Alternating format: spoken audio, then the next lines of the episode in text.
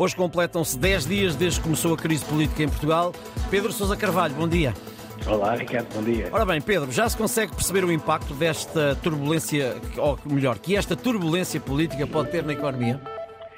Bom, Ricardo, é, é uma previsão obviamente sempre difícil de fazer, eh, mas eu creio que os primeiros sinais até, até são positivos, ou melhor, não são negativos. Eh, se tu bem te lembras, no dia em que se deu as buscas do Ministério Público e no dia em que caiu o governo, a Bolsa de Lisboa deu um trambolhão valente de 2,5%, ou seja, os investidores ficaram, digamos, assustados num primeiro momento, mas a verdade é que desde então a coisa felizmente acalmou-se e até ver não estou a correr muito mal. Aliás, ainda ontem saiu um dado muito, muito curioso do Banco de Portugal, o Banco de Portugal tem um indicador que mede a atividade económica quase que em tempo real, sei lá, por exemplo, com base nos levantamentos que nós fazemos no multibanco, no tráfego nas autoestradas, no consumo de eletricidade das empresas. E, curiosamente, Ricardo, na primeira semana da crise em Portugal, a atividade económica até acelerou, o que não deixa de ser curioso. Exato.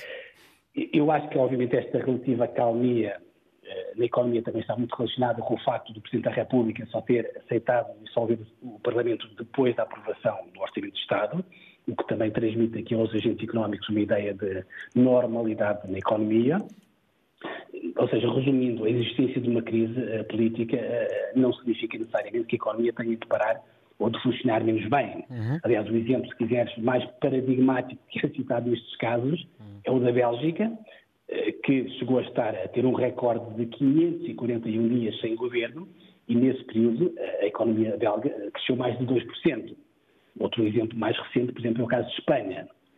Dito isto, e muito rapidamente, isto obviamente não quer com isto dizer, Ricardo, que a economia seja, para a economia seja indiferente ter ou não ter governo, ter ou não ter uma crise política, no curto prazo, obviamente, esse efeito não é tão visível, mas a instabilidade política tem bastantes custos a mais longo prazo, uh, sobretudo pela situação de, incerteza política que gera.